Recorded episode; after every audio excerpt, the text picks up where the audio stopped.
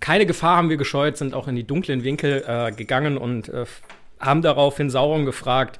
Und Sauron meinte nur, ihr wollt Geschenke? da habt ihr.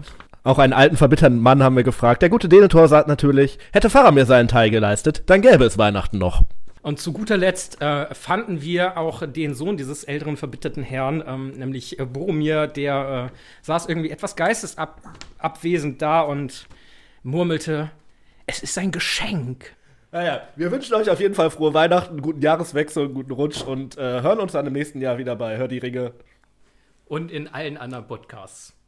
O oder auch nicht. Mal schauen.